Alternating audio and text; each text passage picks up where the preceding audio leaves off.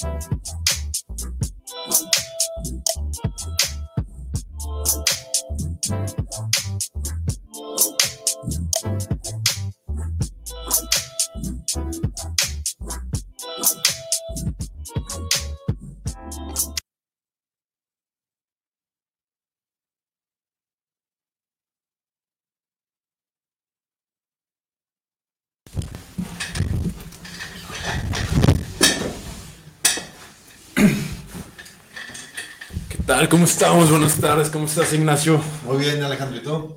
Excelente. Otro, otro miércoles más con ustedes, presentando líneas y huellas, nuestro segundo programa y segundo programa del año también. El segundo programa del año. Y con un invitadazo. De lujo. De lujo.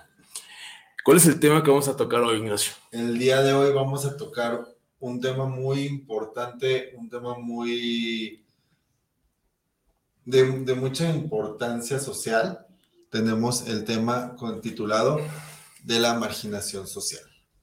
La marginación social y qué es y por qué, ¿no? Así es, vamos a, como ya les hemos explicado cómo, cómo se maneja, cómo manejamos este programa, pues vamos a platicarlo, vamos a hacerle preguntas a nuestro invitado y cómo nos vamos a... Perfecto. cómo podemos, este, pues mejorar esto. Perfecto. Vamos a hablar un poquito sobre nuestro invitado, que ya quiero que pase. Y aparte es un honor para nosotros que esté en nuestro primer programa con invitado, el segundo programa del año, nuestro segundo programa para el primer programa ya con mesa de diálogo, ¿no? Así es. Es el licenciado, nuestro padrino, sí, totalmente. Vamos a hablar un poco de él antes de, de dar su nombre. Es, te toca a ti esa parte. Él es egresado de la UNIVA, es licenciado en Administración de Empresas Turísticas. Él ha laborado en, áreas como hotelería. Es docente. De la docencia eh, se pasó al, al área pública y pues también es filántropo. Es filántropo. Eh, yo creo que de los mejores filántropos eh, aquí en Guadalajara ha estado, ah, tiene un premio honoris causa, que eso ya, ya es para aplaudirse, ¿no? Siempre apoyando justamente muy de la mano del tema que vamos a tocar hoy, que es la sociedad, sociedad marginada y los que más lo necesitan, ¿no? Desde niños, Eh, casa Hogares fue director de, de, una casa hogar bastante importante, importante aquí en, en, en Jalisco, en Guadalajara, Casa Varones. Eh, trabajó en el DIF eh, y siempre apoyando a la sociedad. recibió un premio es Causa y, y, aparte es relacionista público. Es relacionista público. no vamos a echar el comercial ahorita, pero es relacionista público de un acuario muy grande aquí en Guadalajara, el más importante. Eh, um, y bueno, nos va a platicar un poquito más de él, él en un momento, además de que nos va a platicar y nos va a explicar su experiencia con este, esta sociedad que, que, que vamos a tocar a tema hoy, ¿no? Que es la sociedad marginada y cómo combatir o cómo darles también cara y nombre a estas personas que lamentablemente eh, nosotros mismos como sociedad nos hemos encargado en quitarles el nombre. Así es. Vamos a recibir a Rubén, por favor. Rubén, adelante. Mi estimado Nacho, ¿cómo estás? Muy bien, gracias. Hola, Rubén. Alex, ¿cómo estás? ¿Bien? Un gustazo saludarte Gracias. siempre. Gracias, gracias, amigo. Gracias por su tiempo, gracias por la invitación y pues aquí estamos. Gracias también por nombrarnos padrino de, Sí, de caray. esta nueva etapa. No, gracias a ti por haber aceptado la invitación y por haber eh, darnos, darnos un poco de tu tiempo para, para acompañarnos y, e instruirnos. Eh, Alejandro, también como filántropo, este, pues ya tiene un poquito más de, de- de conocimiento en, estos en estos temas tan escabrosos que se puede decir, porque pues muchos no los, no los nombramos no tanto por la falta de conocimiento, sino por, la fal por el exceso de pudor que se pueda dar por, el, por los temas, porque pues no, a nadie le gusta pensar que, que, nuestra, que a nuestros alrededores hay, hay gente que está sufriendo. Así es. Y pues yo, este, como, criminal, como criminólogo, pues solamente me, me encauso al, a los factores de este, peligrosos de, esta, de, esta, de este tipo de sociedades Ujú. más no, no estoy tan familiarizado, así que pues aquí estoy para escucharte totalmente. Muchas gracias. Pues quizás lo primero que tengo que, decir es que hace ya 10 años, estando como director de revistas de Grupo Editorial Ocho Columnas, yo llevaba una revista de moda, una de boda y una de, de política. Y de buenas, eh, un amigo me, me dice, oye, fíjate que la orden religiosa de los Juaninos está buscando un director para su fundación yo pensando que me estaba hablando de una vacante para recomendarle a alguien y de inmediato le recomendé a alguien que yo creía que era experto en la materia y me dice, no, la orden quiere hablar contigo, pero conmigo, ¿para qué o por qué si yo nunca he estado en esos temas? Y bueno, accedí a ir, eh, me doy cuenta que esta orden, que la verdad fue mi mentora en, en estos temas, este, tiene 500 años de historia, 350 proyectos en todo el mundo. Y pues resulta que donde los oyen en otras partes del mundo los aplauden, los halagan, pero en México pues están muy ausentes de imagen. Y bueno, desde mi humilde opinión yo les decía, una fundación no opera desde el recurso propio, tú tienes que estar en la sopa de la sociedad tú tienes que estar en el aire que respira la sociedad y decirle qué es lo que haces. Así es. Si tú tienes muchas especialidades, ¿por qué no hablar de ellas? Y me dice, porque nosotros como orden religiosa no tenemos esa vocación. Necesitamos a alguien que ya por lo menos tenga voz en un micrófono, que tenga rostro en una revista, y por eso decidimos hablarte. La sorpresa es que yo les dije con un tanto, un dejo de soberbia, pero de la filantropía o, o, de ser buena persona no se vive. Así es. Y la primera cachetada que yo recibo es, ¿cuánto ganas? Y te ofrecemos tanto más. Acepto y el primer tema que me toca trabajar, bueno, fueron dos. Uno, personas en situación de calle y otro, eh, pacientes psiquiátricos o enfermos mentales. Los dos bastante fuertes, pero además en un en un mes donde la sociedad es sensible. Yo entro un primero de diciembre. Y supongo que también o sea, son dos este, núcleos sociales que están muy olvidados de la, del contexto. Bastante olvidados, pero además yo creo que esta marginación tiene que ver con una falta de cultura. Y la falta de cultura es saber que existen ciertos temas y saber que atrás de una persona en situación de calle, que atrás de un paciente psiquiátrico hay un profesionista, hay alguien que quiso tener una mejor oportunidad de vida y no la tuvo, porque la sociedad no se la dio. Entonces, al entrar en este tema y al estar como responsable de un albergue para personas en situación de calle, pues la primera novatada es que todo el mundo necesitaba vacaciones, entonces alguien se tenía que quedar. Y fue mi primer encuentro con la magia de trabajar con estos proyectos. El darme cuenta que la persona de calle, al pasar del tiempo y al, tocar tanto este tema, descubrí que tiene cuatro etapas la primera es eh, alguien que migra de su lugar de origen para buscar una mejor oportunidad. A veces creemos que el pobre nace pobre y merece estar pobre. La segunda etapa es descubrir que en esa búsqueda de oportunidad no existen en las mejores ciudades o en las ciudades más importantes. Muchas veces está sobrepoblado, no hay esas oportunidades y entonces pues resulta que la gente ya llega maltratada a una ciudad, llega ultrajada, llega robada, llega violada, este, llega sin un medio de comunicación ni cómo reportarse con su familia para decir ya llegué. O estoy aquí. O ya estoy aquí. Y entonces nos topamos con eh, gente que se tiene que adaptar a lo que le dé el entorno y resulta que el entorno te da una regadera con la lluvia o con una manguera y te da este el cobijo con un sol y te da una cama en una banca de un parque. Pero lo más complejo es cuando te da el hambre y te tienes que saciar de un bote de basura.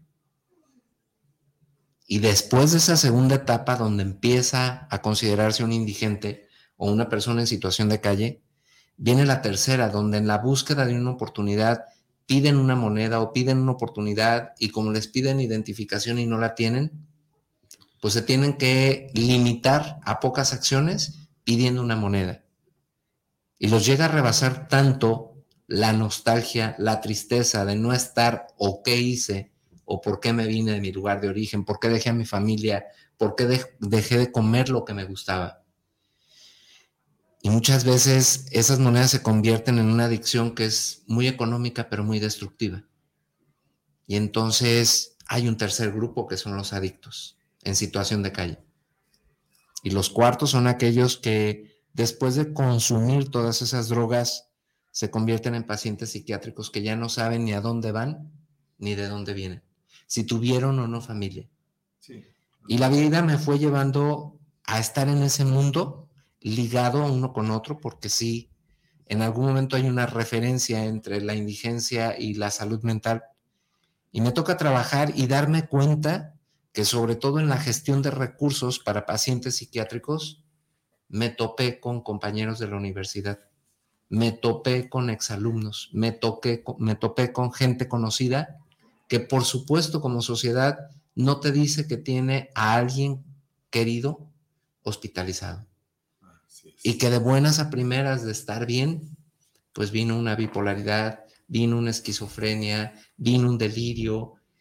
Depresión, y como sociedad, por eso hablo de una falta de cultura. Preferimos no decir que alguien padece sus facultades mentales.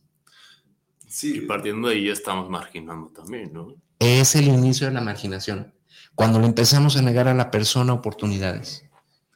Y es ahí donde eh, esta orden religiosa me permite conocer sus modelos de atención en Sudamérica y en Europa. Y así es como en algún momento llego a Valencia, España, y descubro un modelo de atención diferente. Eh, un modelo basado en la dignidad de la persona.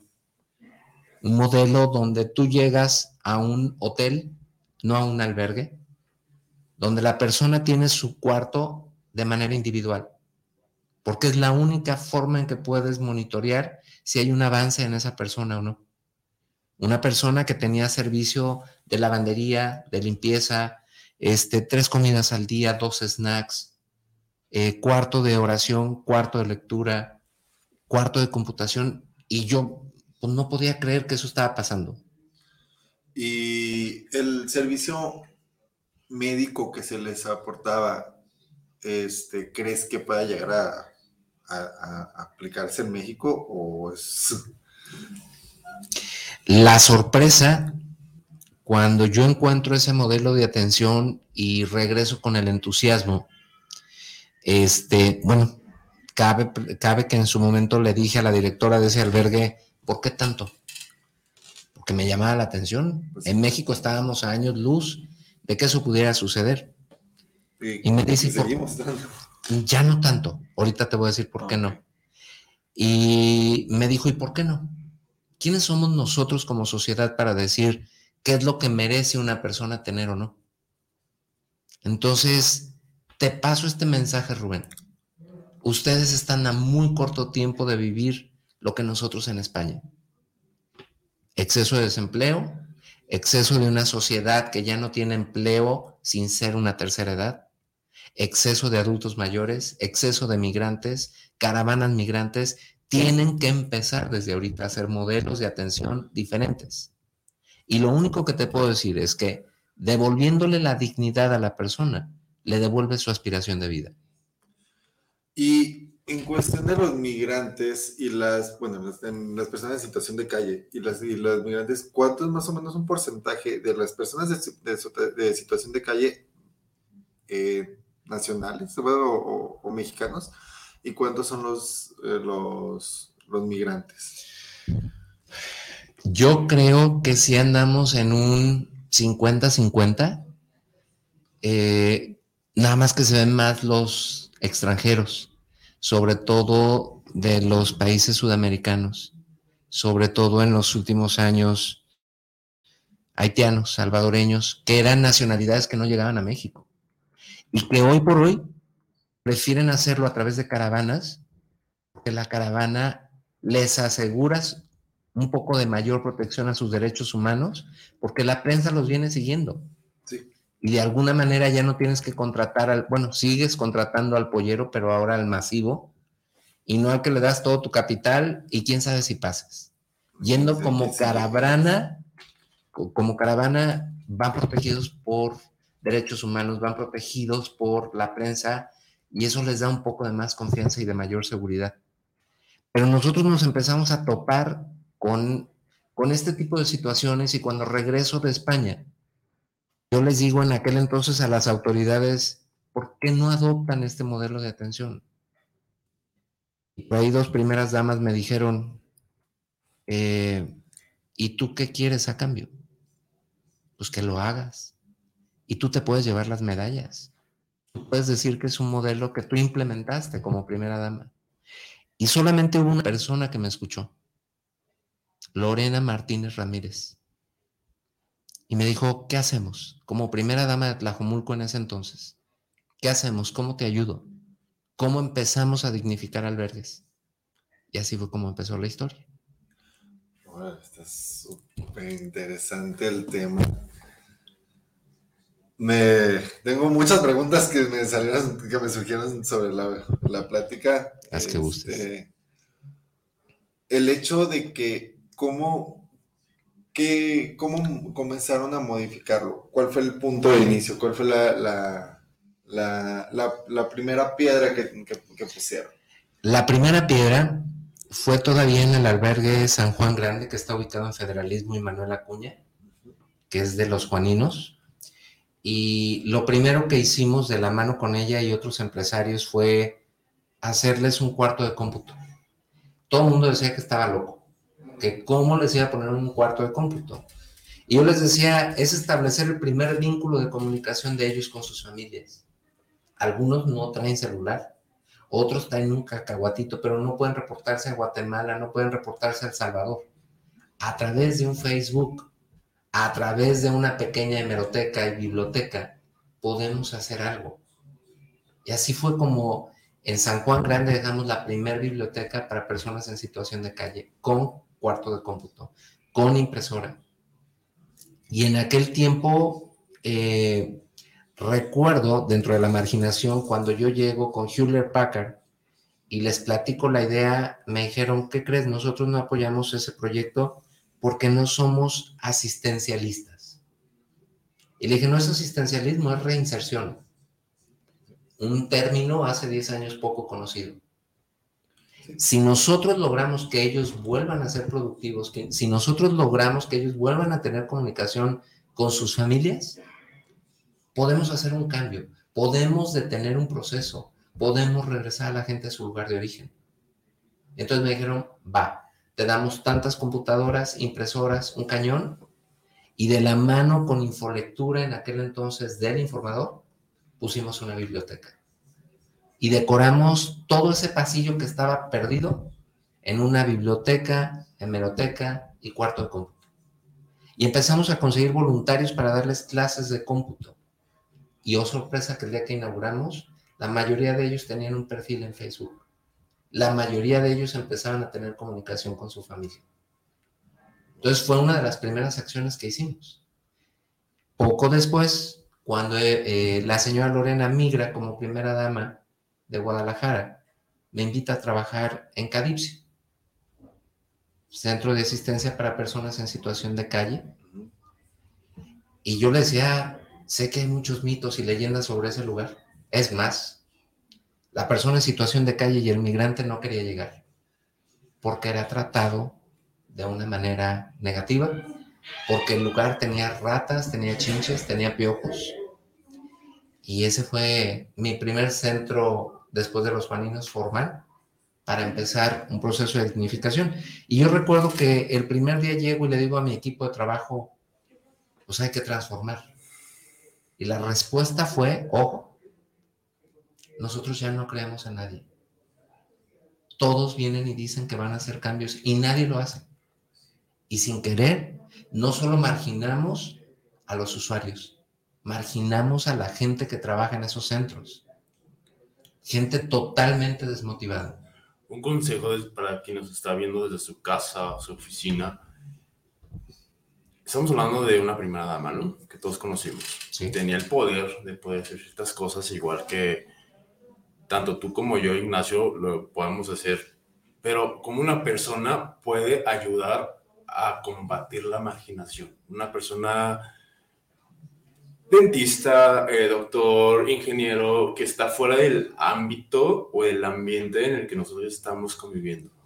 Hoy por hoy, me queda claro que los gobiernos no pueden solos. Hoy por hoy es necesario que la sociedad tome conciencia y voy a poner un ejemplo. Eh, algún día nos reporta una persona de la Glorieta Chapalita a una persona en situación de calle y nos dice, necesito que vengan por ella porque no luce bien en mi colonia. Yo le dije, ¿ya hizo algo por él? Pues te estoy hablando a ti para que vengan por ellos. Yo ya estoy haciendo mi parte. Ojo, a veces no es solo reportar a la persona. Le digo, ¿no le ofreció comida, un cambio de ropa? No, menos lo saco de aquí. Fuimos por él y no va a ser larga la historia.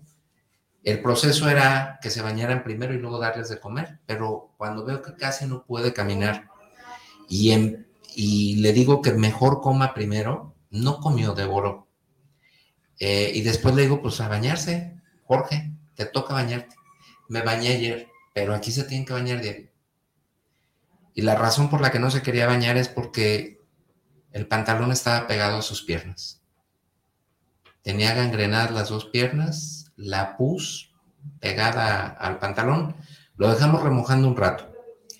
Finalmente Jorge era un ingeniero agrónomo eh, que tenía su familia en la Glorieta Chapalita y que en algún momento aceptó hacer una segunda vida y no le fue bien. Entonces se quedó sin la primera y sin la segunda familia. Y él asumió que pues, tenía que pagar una consecuencia. No se trata de eso. Respondiendo a tu pregunta, Alex, con eso yo descubrí que para todas esas personas que tienen un origen y que tienen una historia, Necesitamos, como logramos hacerlo en Cadipsi, un dentista, un nutriólogo, un psicólogo, una trabajadora social, un peluquero, un podólogo y un estilista. Y eso fue lo que empezamos a ofrecer en Cadipsi. Que la persona que llegara sin importar su historia, mientras no estuviera en adicciones y quisiera rescatar su historia de vida, pudiera tener o ser atendida con una cama, un alimento, ropa, un kit de higiene personal que le llamábamos el kit de dignidad. Y ese kit tenía un cepillo de dientes, un rastrillo, una pasta, un jabón, un shampoo, calzones y calcetines nuevos donados por la sociedad. Y justamente está dando la respuesta, ¿no? Una respuesta que tal vez esté un poco olvidado como, para nosotros como sociedad. Que justamente en nosotros es la respuesta, en unirnos como sociedad, en hacer acción en grupo, porque nos quejamos mucho del gobierno, nos quejamos mucho de, de quienes están en, en, el poder, pues realmente nosotros tenemos el poder. Así es. Y finalmente nosotros como sociedad permitimos también muchas cosas. Totalmente. Yo recuerdo que la primera acción que hicimos en Caripsi fue adopta un espacio. Muchas empresas que me empezaban a canalizar me decían, tú márcale la línea de qué espacio van a intervenir. Yo les decía, te toca patios, te toca cocina, te toca consultorio médico. Pero es, adoptas ese espacio de principio a fin. Tú lo resanas, tú lo pintas, tú lo amueblas. Y si puedes, lo conservas. Y si puedes y tienes las posibilidades, dar los insumos para que ese espacio pueda operar. La segunda acción fue adopta una cena. Y era, trae de cenar, sirve y cena con ellos. Para que como sociedad sepas las historias que hay atrás de ellos. Y que sepas que atrás puede estar un profesionista. Y la tercera acción fue adopta un muro. Y el muro tenía que ver con artistas plásticos donando obra de arte para poder enaltecer esos espacios, para poderlos hacer más humanos, más cálidos, una casa para ellos. Ok. Perfecto. Vamos a, a leer preguntas y saludos de nuestros radioescuchas. Eh, nuestro querido ingeniero Israel, ¿nos puedes pasar las preguntas y saludos, por favor?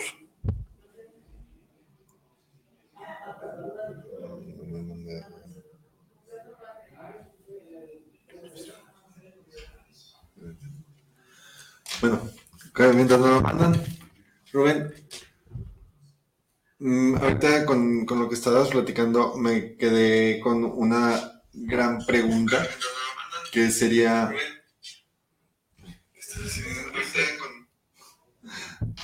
¿Qué se puede, de qué manera la sociedad puede llegar a apoyarlo? Lo que pasa es que la, ahorita lo, que le están dando auge públicamente es a la marginación, este, de la sexualizando todo, ¿no? Eh, en, el, en, el, no sexualizando de la manera vulgar, sino de, la de, de, que le están dando mucha publicidad al, al hecho de que este, los movimientos feministas, que no menosprecio el, el, el hecho ni, ni, ni, lo que están sufriendo, más aparte tenemos una, una una sociedad oculta debajo de la, de la basura de, de, la sociedad, donde no, donde no se le está dando la importancia pública que se, que se necesita este, para poder poderle dar el apoyo necesario. Eh, decimos que queremos proteger a, a, a, las mujeres, decimos que queremos proteger a los hombres, decimos que queremos proteger cada uno de manera individual pero tenemos a hombres, mujeres, niños de todos que están sufriendo hambre, que están sufriendo violencia en la calle, y no nada más este, violencia psicológica como es de que hay el mugroso, el pobre, el vagabundo, que son las, son las este, como los caracterizan y como, como los llaman a, las, a, las, personas en situación de calle y a las, personas marginadas porque están al margen de la, de la sociedad, por eso se le llama marginado. Entonces, ¿cuál es la importancia de qué manera podemos apoyar para poderle dar esa, esa, esa ese ojo público, ese, esa conciencia social? mientras que sean temas que no queramos ver o que queramos ver de lejos, seguramente no vamos a poder construir algo. Creo que en su momento Cadipsi, después Fray Antonio Alcalde, después Guapi, después Hogar Cabañas y después Casa Barones, se convirtieron en, en espejos de la situación que está pasando en nuestro estado. Hay un proyecto que seguramente pocos saben, pocos de los tapatíos y de los mexicanos saben, pero seguramente existe en la mayoría de las ciudades. Eh, va a sonar muy cruel el término, pero parecieran los botes de basura humanos, lugares donde las autoridades llevan a las personas que no quieren que se vean. Y más cuando hay eventos importantes como Olimpiadas, como Panamericanos, donde muchos de estos proyectos surgen para alejar a esas personas que estorban visualmente a la sociedad. Entonces, lo primero que tenemos que hacer es empaparnos de qué proyectos tiene el Estado para este tipo de personas. Muchas veces ni siquiera sabemos que existen o cuántos asilos o cuántos albergues o cuántos eh, lugares para, para personas con perfil psiquiátrico existen en nuestro Estado. Sí, normalmente los que conocemos es el que le llamamos el, famoso zapote, que es el, ese, eh, este, es el, pues, el, público, se puede decir. Y el San Juan de Dios, que también lo llaman, el, bueno, el Hospital San Juan de Dios, que es, eh, este, como ¿Es más popular, es el privado y pues por ser de los más viejos y por tener una gran historia, pero los tienen muy, muy, muy señalizados, o este, muy señalados, perdón, como, como lugares, la casa de la risa, o sea, o, el, manicomio. el manicomio, la, la, casa de los locos. Tuve la oportunidad de estar en el, eh, este, en Zapote, en el hospital, en el Casarme, perdón, no, es que no se llama el Zapote, es el Casarme, en el Casarme y tenían una leyenda escrita por una de las personas, de, uno de los, de los enfermos que están ahí, de los pacientes que están ahí, que decía, estamos locos, no, la palabra con pena. Entonces, eh, cuando lo leí dije, es cierto, o sea, las personas, hay personas muy inteligentes que se lo toman como y llegué a conocer personas, a entrevistar personas donde, donde doctores nos quisieron ocultar la información. Y nosotros íbamos en, plan, en un plan de ayuda, en un plan de, de estudio, íbamos por parte de la universidad a hacer una, a hacer una investigación. Y, y llegamos a, a, conocer personas que hasta la fecha tenemos, mm, a veces tenemos la oportunidad de ir a visitar, personas que a veces, que algunos ya están afuera que los que, que aún estando afuera, todavía llegas y los saludas y les ay, es que no, no consigo trabajo porque estuve O, o me piden este, alguna exámenes médicos en un trabajo digno donde, tiene, donde va a tener todas las prestaciones, donde va a tener un seguro social, donde va a tener todas las facilidades que se necesitan para tener un trabajo digno. Y y no los quieren contratar porque en, el examen, en los exámenes médicos les, preguntas que si están tomando algún tipo de medicamento, si sufrió algún tipo de, enfermedades y no, no, son contratados por eso. ¿De qué manera? Lo mismo pasa con los presos. Así es. Lo mismo pasa con los indigentes. Lo mismo pasa con los migrantes, que temen ser escuchados por su acento y porque seguramente los van a reportar ante migración. Y hay un montón de herramientas que lamentablemente no son explotadas y que algunas son públicas. Para mí hay dos temas que son importantes en el trabajo como sociedad y en el trabajo como gobiernos. Uno es la cultura del voluntariado y dos, que es la más importante, la cultura de la reinserción. ¿Cómo podemos hacer? Y sí se puede, porque cuando nosotros implementamos en CADIPSI un modelo de atención diferente para personas en situación de calle y migrantes, este, logramos que de tener 1.200 personas en situación de calle en el 2015, En el 2018 logramos reinsertar a un empleo a mil, a esa cantidad, 1.200 personas. Y lo sorprendente es que logramos hacer una red de voluntariado donde las universidades nos mandaban trabajadores sociales, donde las escuelas de estilismo nos mandaban practicantes, donde las escuelas de podografía nos mandaban a sus estudiantes, donde psicólogos, donde doctores, administradores apoyaban porque veían que estos espacios se estaban transformando. Y sorprendente era cuando una persona llegaba en harapos y le decíamos, en 10 días tienes tu primer cita de trabajo. Y logramos hacer una red de apoyo de 17 empresas, donde había hoteleros, restauranteros, empresas de seguridad privada, siete empresas de seguridad privadas que les daban uniforme, que les daban las herramientas para trabajar y que te decían, mándame dos como los de la semana pasada. Nada más que los de la semana pasada eran de El Salvador, ahora son guatemaltecos, ahora son chapanecos. Si tienen el deseo de trabajar, porque a veces en los tapatíos no encontramos esa voluntad, no encontramos gente que quiera trabajar de noche. Entonces tenemos que abrir, ahora sí que una cultura de la reinserción, tenemos que abrir una cultura de la dignificación. No podemos seguir pensando que la persona vulnerable o marginada merezca sobras. Yo cuando constantemente hago colectas en mis redes sociales, y yo les digo, no se trata de dar basura. A los albergues nos llegaba ropa con chinche, ropa con piojos. Y yo les decía, nos dan más trabajo, tenemos que tirar todo eso. Da lo que tú quisieras recibir. Y hoy si son almohadas, porque hago almohadotones cada seis meses, porque además damos por hecho que todos dormimos con una almohada en nuestras, en nuestras camas y en los albergues no existen muchas veces almohadas. No existe una cama de hospital digna. Existen camas eh, oxidadas. Existen sillas de ruedas sin rayos, sin llantas, sin En muchas ocasiones, disculpa que te interrumpa, eh, si hay un, una casa hogar o un asilo con 50 internos, 20 tienen cama y los otros duermen en el piso en colchones. Y hay algo más grave aún, Alex. No logramos profesionalizar los albergues de acuerdo a su especialidad.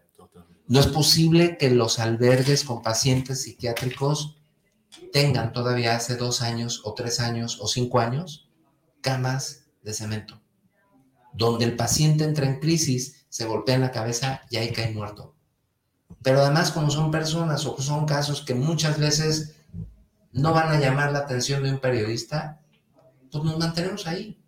Y precisamente las acciones que se hicieron en este gobierno fueron en línea de empezar a dignificar y sobre todo profesionalizar estos proyectos en base al perfil. No podemos tener eh, proyectos psiquiátricos sin psiquiatras. No podemos tener proyectos dedicados a la salud sin gente dedicada o con una especialidad en salud. No podemos dejarle la responsabilidad a gente que gana tres pesos y que tiene que pasar toda la noche en estos lugares. Así es. Y sí, este, el hecho de que también pues los lugares no son dignos y a pesar de todo no, no, tenemos la voluntad tampoco de, aportar, porque le digo, tenemos, soy parte de esta sociedad y soy parte de, lo, que, de lo que está sufriendo y no hemos, no, hemos eh, concientizado. bien, perdón, otra concientizado bien la, la magnitud de esto porque, como te decías, es una, una, sociedad oculta completamente, son miles de personas que están sufriendo esto.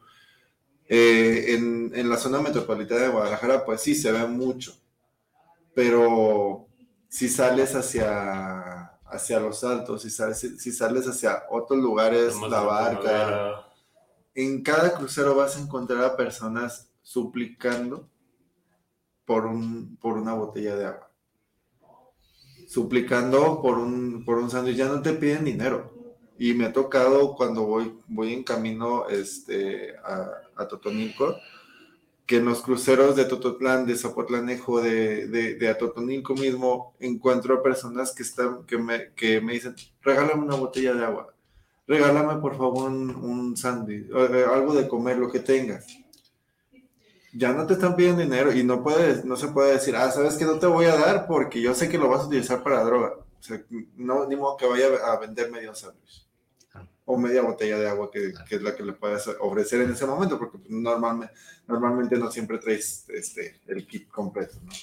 Estamos además en la estación más complicada del año. Sí, en la más benevolente, pero la persona vulnerable es capaz de aguantar el calor, de aguantar la lluvia, pero el frío no. En el frío se recrudece su tristeza, su adicción, su abandono, su nostalgia. Y en tiempos de pandemia todavía peor, porque las defensas bajan y, con el virus que tenemos encima. Y no me digas que van a ser atendidos en un hospital y se les va a poner oxígeno y se les va a poner, este, y cuánta gente no muere en la calle. En caso de pandemia, ¿cómo están manejando esto en, las, en, en, los albergues? Lógicamente se tienen que establecer los protocolos y ajustar a los protocolos que marca el gobierno. Se tienen que aislar a los pacientes que están contagiados y lógicamente muchas veces eso recorta también la posibilidad de tener más cupo del que está establecido. Este, están muy limitados también los albergues, falta eh, generar muchos espacios para esta gente yo a título personal, eh, hace 10 años también, eh, el producto de una esguinza en columna me llevó a estar pasivo un, buen rato y empezar a conocer otro sector de la población que también está marginado y que lamentablemente es la mayoría de la población, los adultos mayores. Y me llamaba mucho la atención que cuando iba a tomarme un café con mi madre, escuchaba a una cerillita este, llevándoles la plática a gerentes de bancos, a gerentes de tiendas departamentales. Y yo decía, esta persona es muy culta. Este, ¿qué será su historia? Y algún día escucho a Sophie diciendo, si yo pudiera comprar este libro, lo vi anunciado hoy en la mañana y suena interesante. Y yo dije, además es culta. Me salgo, compro el libro y le digo, perdón, me metí en tu plática, aquí está un adelanto de tu Navidad.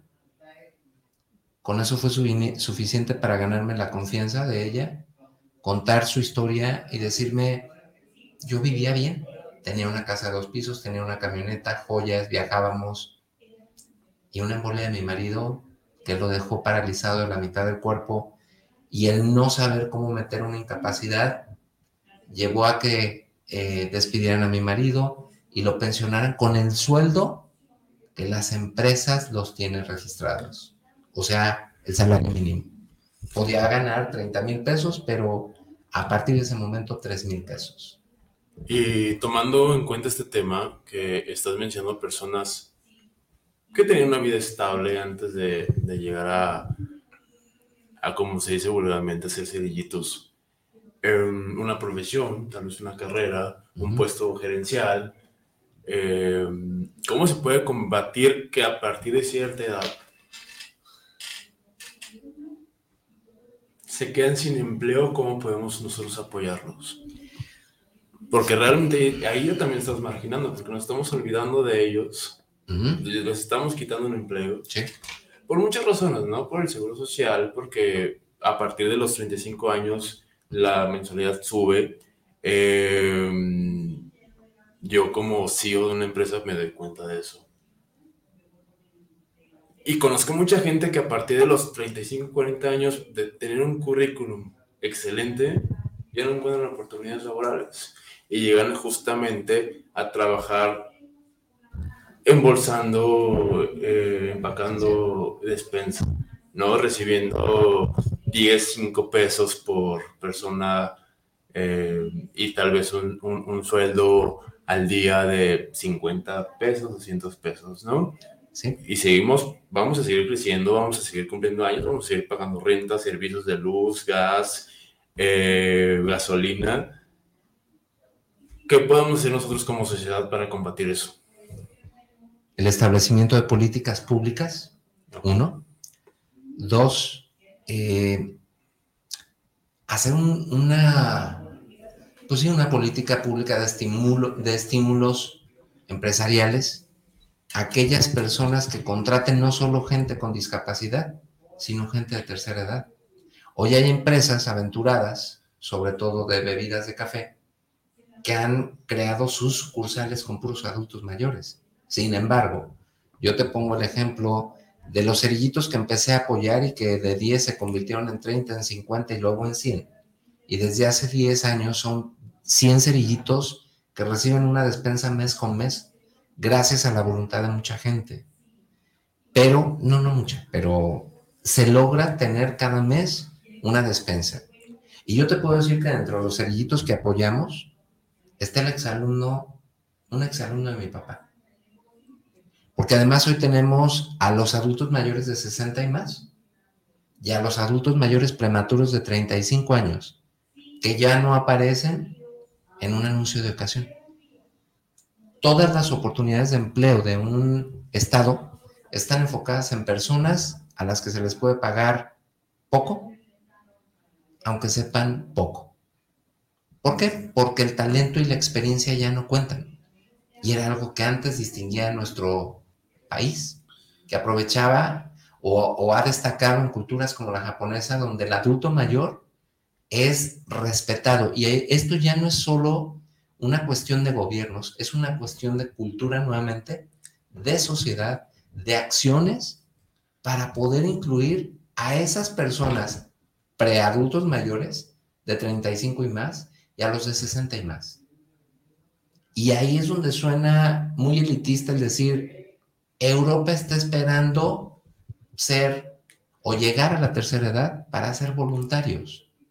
Y cuando hablábamos de voluntariado nos decían, ojo, ser voluntario no es ir todos los días a un proyecto.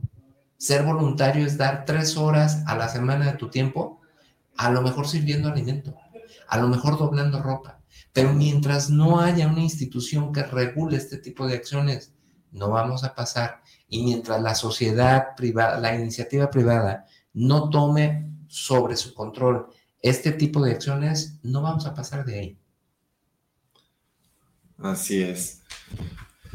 Sí, pues es que no hay, una evolución de, de pensamiento, si no hay una, reeducación de, todos estos aspectos que no, que, que, no, que no se quieren hablar.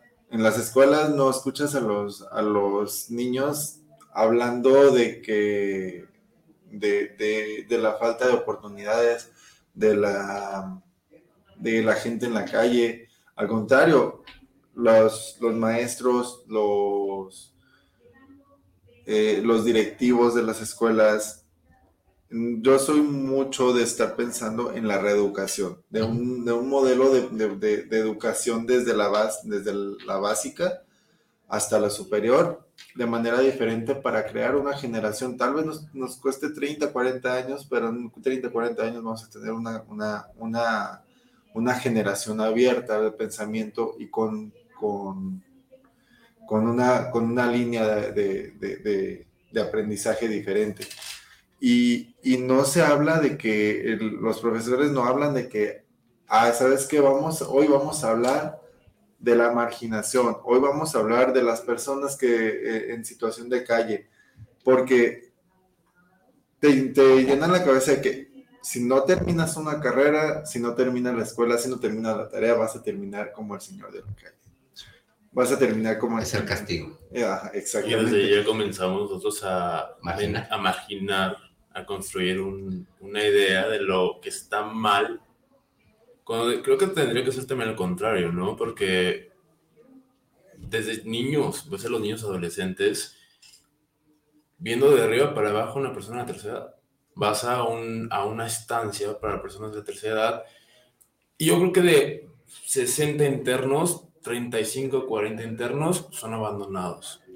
No tienen apellidos porque les quitan sus identificaciones, para quedarse con sus pensiones. Eh, son personas que trabajaron toda su vida, mantuvieron una familia y pasaron a ser marginadas, a ser personas que están en una estancia y van a terminar sus últimos días ahí sin nombre, sin apellidos. Hay muchos casos donde les ponen nombre ahí mismo. Y peor aún, en una fosa común. Exacto. Así es. Este, les tengo buenas noticias.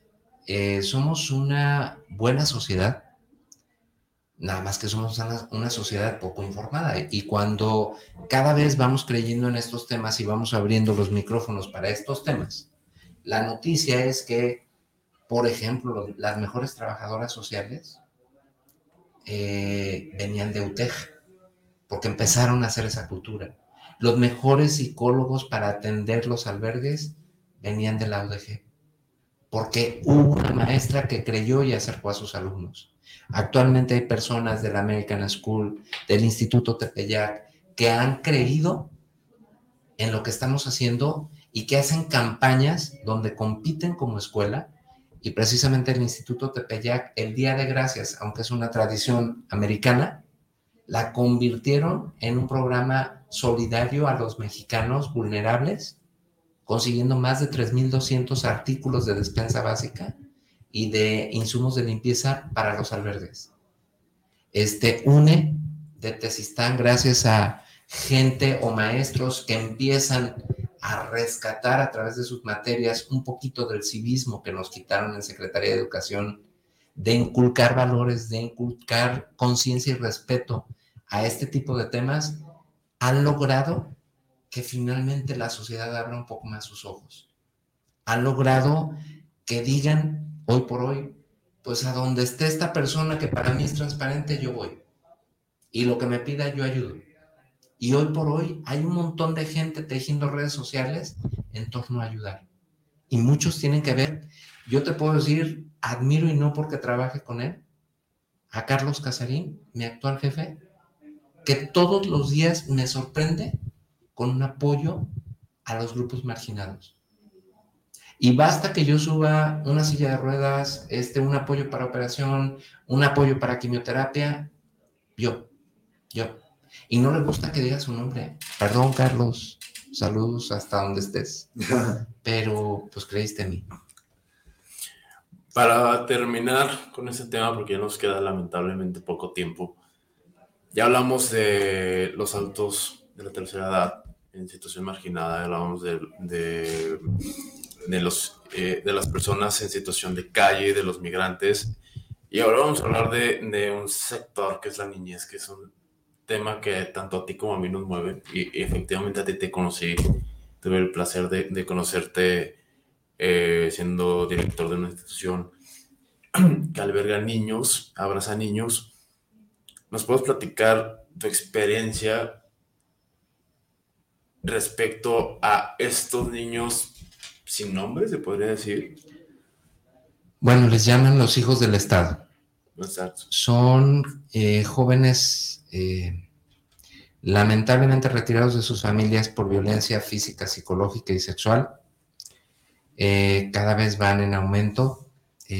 solamente las dos instituciones en las que yo estuve siendo parte, en una de ellas había niñas y niños, niños hasta los 13 años, niñas hasta los veintitantos, este, y después en Casa Varones, pues fueron jóvenes de los 13 a los 18 años. Lo preocupante para mí en este tipo de proyectos, hoy ya no estando en, en gobierno, el, el punto crítico es qué pasa con estos jóvenes que dejan de depender del gobierno a los 18 años. ¿Y qué pasa cuando por estar preocupados en una operación y en un presupuesto o en un cambio de administración, se olvidan que estos jóvenes necesitan un proyecto de vida?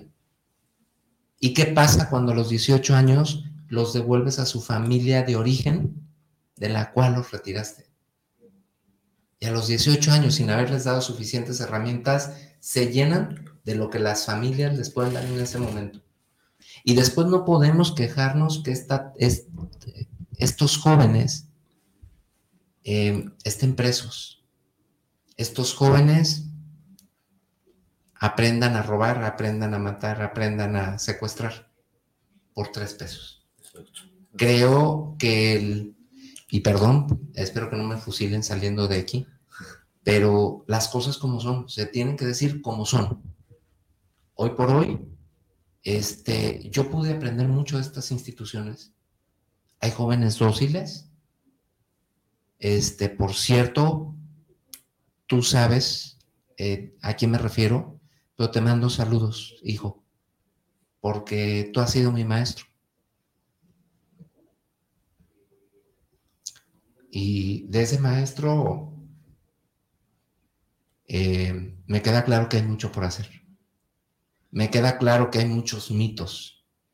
Y como dices, tú se ha prostituido mucho el proceso para poder ayudar a estos jóvenes, atrasando y alargando los procesos de adopción. Y faltan herramientas para que aquellos que no pueden tener un hijo y desean dar lo mejor a estos jóvenes lo puedan hacer. Totalmente. sí, tienes toda la razón. Tú, tú, sabes que yo estuve colaborando en una de esas casas hogares y de muchas personas que se apuntaron a querer adoptar, les dieron la espalda, ¿no? Pretextos. Pretextos que realmente no, no están impuestos ni por el gobierno, solamente los mismos directivos ponían los mismos pretextos. No, es que tienes hijos biológicos, no, es que tienes más de 50 años y te vas a morir. Cosas que realmente no existían, no, no eran trabas, eran trabas que los mismos directivos de la casa hogar, muy espaldas, ponían. Yo, yo sí te puedo decir, digo, habiendo estado adentro, y entiendo claramente que es muy difícil poder llevar a un segundo o tercer sufrimiento a un joven que de origen ya viene muy complicado. Y que en ese proceso de adaptación, que no es fácil, hay muchas familias que al mes o a los dos meses deciden devolver a estos jóvenes o devolver a estos niños, porque no generaron empatía. Y ojo, sociedad, no podemos caer en esas bajezas. Así es. Entonces, ahí hay un reto también grande. Muy bien, Rubén. Ya nos queda un minutito. Me gustaría que nos dijeras, eh, en lo que nos queda, dónde podemos, eh, vamos a utilizar este, este, este espacio de comunicación, dónde podemos ir a dar nuestro apoyo, dónde podemos ir a aportar un poquito como sociedad. Mira, te lo voy a poner fácil. Para poder ayudar tenemos que desarrollar una identidad con un tema.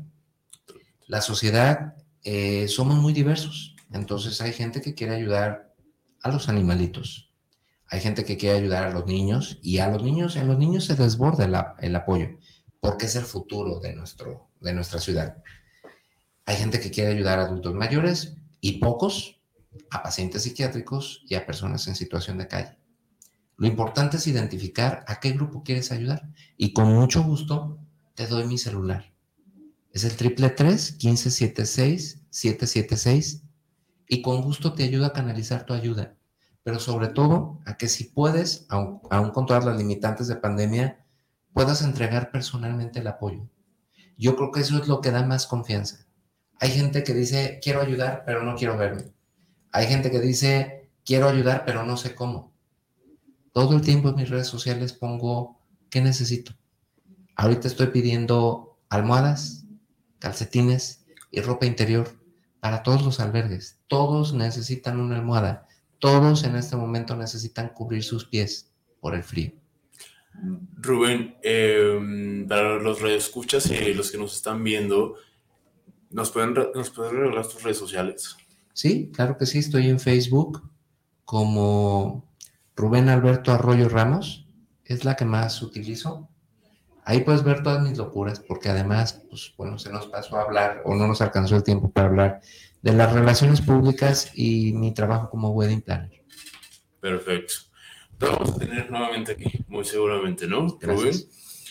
Vamos con unos saludos para no vamos a poder leerlos todos, pero bueno, saludos por parte de Ana Laura Castellanos, Saludos, Rubén. Eres una excelente persona, ser humano. Gracias, mi querida Ana Laura. Te quiero mucho. Y este va para eh, Ignacio Antiveros, de parte de Alberto Medina. Qué orgullo, amigo. Mucho éxito en este proyecto. Gracias, Betito. Y saludos también a Fernanda de la Cruz, que nos estuvo, nos estuvo escuchando mediante Facebook. Pues. No olviden que nos pueden sintonizar por Spotify a partir de mañana buscando líneas y huellas, también en YouTube, en un ratito más a partir de las 10 de la noche. Y bueno, nos pueden buscar por eh, las redes sociales de Guanatos, que es nuestra casa, y por Facebook Muy bien. Rubén, te agradecemos muchísimo de habernos acompañado. Nos llevamos una gran experiencia, nos llevamos un conocimiento. Este, nos faltó tiempo, nos, falta, nos, faltaría, nos faltaría vida para, para conocer todo esto que, que, que estamos viviendo. Pero por el momento vamos a, a, a dar a conocer tus, tus, redes sociales mediante las redes sociales de nosotros para poder, para, para lograr este, ver si más gente podemos dar ese, ese granito de arena para, para apoyar esa, esa causa que está tan, tan, tan olvidada, que es la gente marginada. Les agradezco mucho el espacio y solo les recuerdo, si quieres ayudar, siempre ve en esa persona a la persona que tú más quieres, porque eso nos hablan del corazón y eso nos permite darle lo que nosotros o ellos quisieran recibir. Muchas gracias, Muchas Rubén. Gracias, Rubén. Pues nos despedimos de Líneas y Huellas. Líneas y Huellas. Nos esperamos la próxima semana. Y que tengan una bonita noche, bonita sociedad. Bonita sociedad. Gracias.